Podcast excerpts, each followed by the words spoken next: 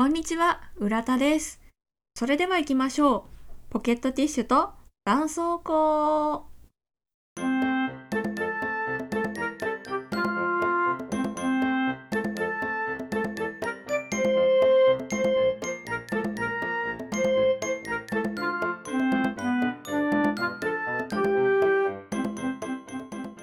さあ、今回はお祭り会。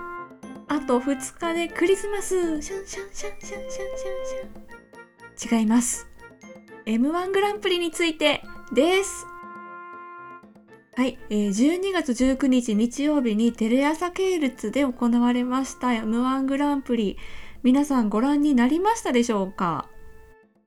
まあ、あの、今回は見たという方も、今回見てないよという方も、ぜひぜひちょっと M1 について、えー、ちょっとお話を聞いていただけたらと思います。でまず M1 についてですね、あの、19日は夜に決勝があったんですけれども、実はその日、お昼からずっと、あの、敗者復活戦を放送しておりまして、で、敗者復活戦っていうのは、準決勝で惜しくも敗退したコンビ、えー、16組による敗者復活戦で、その中から1組だけが、えー、決勝戦、夜の決勝戦に勝ち上がれるというものでした。で、あの、お昼から敗者復活戦がありましたので、実質19日はもう半日ぐらいずっと M1 祭りだったんですね。あ、私、あの、M1 のことをお祭りと呼んでるので、はい。だから今回お祭り会なんですけれども、で、今年2021年の M1 グランプリ、えー、夜の決勝に進んだコンビですね。まず、あの、準決勝からそのまま勝ち上がったコンビが9組いまして、まず、モグライダー、ランジャタイ、ユニバース、真空ジェシカ、オズワルド、ロングコートダディ、錦鯉、インディアンス、モモの9組で敗者復活戦から1組、えー、勝ち上がってくるという合計10組で、えー、戦いが行われたということになります。そしてその敗者復活戦を制したのはあここからですねあのこれから M1 見る予定だよって人はぜひ消してください。もうネタバレネタバレネタバレ祭りなのではいいいですか？消しました？ここからは M1 見た人、もしくはもう見る予定がない人だけですよね。いいですね。さあ、気を取り直して、敗者復活戦を制したのは、ハライチということで、えー、以上の10組による戦いが行われました。はい、えー、私はその昼の敗者復活戦からずっと見てたので、半日ぐらいね、お笑いをずっと流してたことになるんですけれども、あの、公式サイトの方で、いろいろイベントがありまして、まずあの、敗者復活戦、その一組選ばれるんですけれども、それを選ぶのは、えー、視聴者投票ということで、あのー、ネットで視聴者の方がこの組が良かったっていうのを投票できるという仕組みがあります。あとですね、決勝戦で1位、2位、3位を順位を予想して当てようという3連単予想というものがありまして、そちらにも参加してまして、えー、もう存分に楽しませていただきました。はい、あの、私、このポッドキャストですね、初期の頃に、え今ももう 初期なんですけれども、本当に始めたての頃にキングオブコントがありまして、え、そちらの方でもキングオブコント会っていうのをしまして、まあ、お笑いが好きなんだという話をしてたんですけれども、お笑い好きなんですけど、そんな詳しくないので、情報も全然少ないんですけれども、まあそんな私から見た M1 の感想をちょこっとね、今回喋りたいなと思いまして、でまあ全コンビ全ネタ言う時間っていうのもそんなにないので、まあ私が好きだったネタをちょこっとつまんでお話ししたいと思います。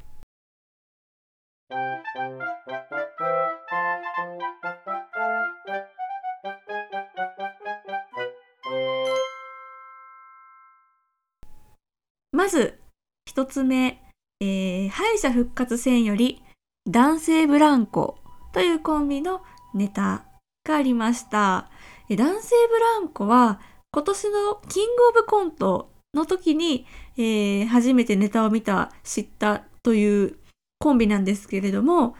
あの、初見がコントでしたので、まあ、コント師の方かと思いきや、漫才もできるのね、ということで、とってもね、漫才面白かったんですよ。ネタは、あの、旅館の話でしたね。で、あの、おかみさんとか、そのお料理とか、いろいろね、突っ込みどころがあるんですけれども、それで、その、そこの旅館の温泉がですね、どういう効能があるかというと、全治癒の効能がある。すべてを治す全治癒の効能があるということで、まあ、いろいろ問題が起きても、そこに好かればすぐ治っちゃうという えー、漫才でした。あの、見た目も全然派手じゃないし、落ち着いてるんですけれども、あの、しっかり旅館の情景が浮かびまして、とっても笑わせていただきまして、面白かったです。男性ブランコ私、あの、敗者復活戦の投票に入れました。続いて、こちらも敗者復活戦より、金属バットですね。金属バットというコンビです。えー、もう金属バットはですね、敗者復活戦で毎年出てくるもう私の大本命という感じのコンビですね。ほんと毎年準決勝まで来ててすごいよねと思うんですけども、まあ、ご存知ない方は、トム・ブラウンはご存知ですか？トム・ブラウンの見た目だと思ってください、大体。あの、長髪の方と坊主の方というコンビなんですけれども、あの、芸風は全然違うんですけれどもね。で、まあ、見た目のインパクトっていうのは、まあまあすごいんですよ。で、ネタもまあまあすごいんですよ。でも、なんかね、漫才に入って、もう本筋に入ってったら本当に漫才になるんですね。ちょっと本当にこれは私の口から言い表すのは難しいので、ぜひ実際にネタを見てくださいっていう感じなんですけれども、で今回のネタは早口言葉のネタでして、本当もう、とにかく金属バットは癖になるんです、本当に。もう、来年こそは決勝に来てほしいなと思います。ネタについて全然喋ってないんですけれども。じゃあ次行きましょう。続いてはもうあの夜の決勝戦の方からですね、いきますね。まず、モグライダーというコンビが、えトップバッターで出てきました。モグライダーさんは初めてネタを見たんですけれども、すごいなんかワクワクしたんですよ。まず、ネタがですね、あの、三河健一さんのサソリ座の女という歌ありますね。いいえ、私はっていうやつですね。えー、それは、いいえで始まるところに着目をしたようでですね、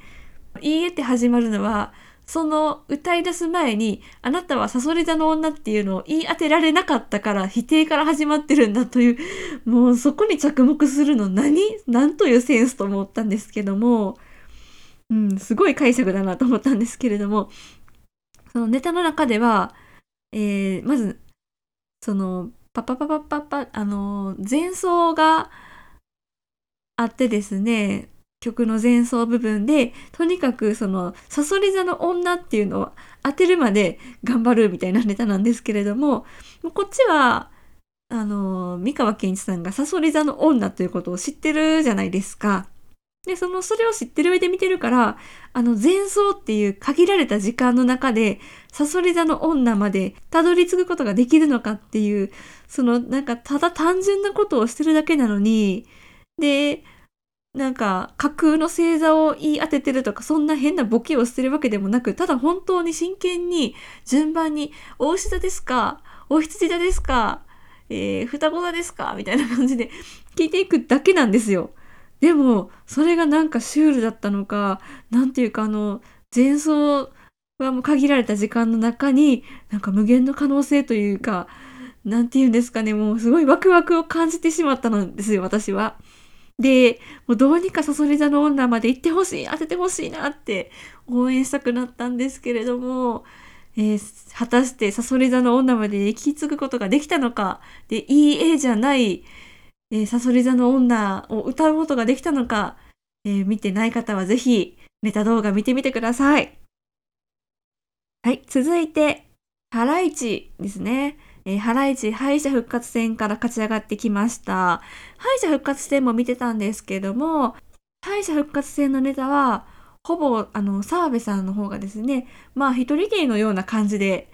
えー、いつものハライチ以上に澤部さん芸だったなという感じでしたね。まあもちろんその横に岩井さんがいてこそだったんですけれども、まあちょっといつも以上に澤部さんのオンステージという感じがしたので、ちょっと私的には少し残念だなというふうに思ったというか、もっと岩井さんに喋ってほしかったなというふうに思ってたんですよ。まあもちろんすごい面白くて笑ったんですけど、だからまあその決勝はどういうネタで来るのかなと思って見てたんですが、えー、決勝ではですね、もう岩井さんが喋る喋る喋って暴れる暴れる。あんな岩井さん見たことない。トリビナス岩井さんは本当に新鮮で衝撃的でしたね。いつものハライチのネタ、皆さんご存知ですか？あの、淡々とね、岩井さんが、あの、語呂よくボケていくというか、で、あの、澤部さんがそれに乗りツッコミしていくという感じで、もう淡々々といく感じなんですけれども、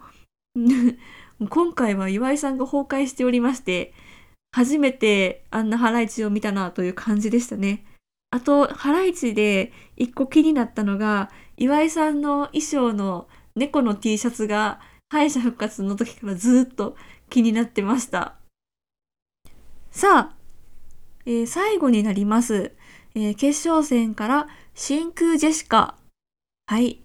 えー、こちら、審査員の方も言ってらっしゃったんですけれども、本当なんかセンスがいいって感じがしましたね。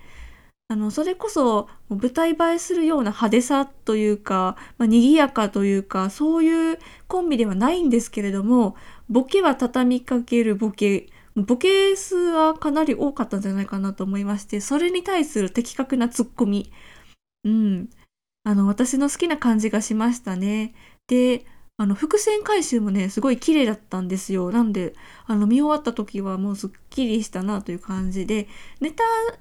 は、あの、一日市長のお話でして、その実際の市長さんと一日市長の方がその街を歩く中で起こる、その、まあ、市長さん自身もおかしいし、その街の人もおかしいんですけど、まあ、その方々に対する的確な一日市長のツッコミっていう感じでして、あの、私的パワーワードがありまして、おばあちゃんは全員文系だと思ってたっていうツッコミがありまして、確かになって。おばあちゃんそんななんか理系ゴリゴリ理系なイメージのおばあちゃんってあんまりいないですよね。まあでも女性の方もねいっぱい理系の方いらっしゃいますしかくいう私も実は理系女なんですけれどもうんまあでもなんか言いたいことはわかるなっていう感じですで、まあ、全体的にすごい緩い感じはするんですけども、ネタ自体のテンポはもうトントントンと良くて、聞き心地が良くて、すごい真空ジェシカファンになりました。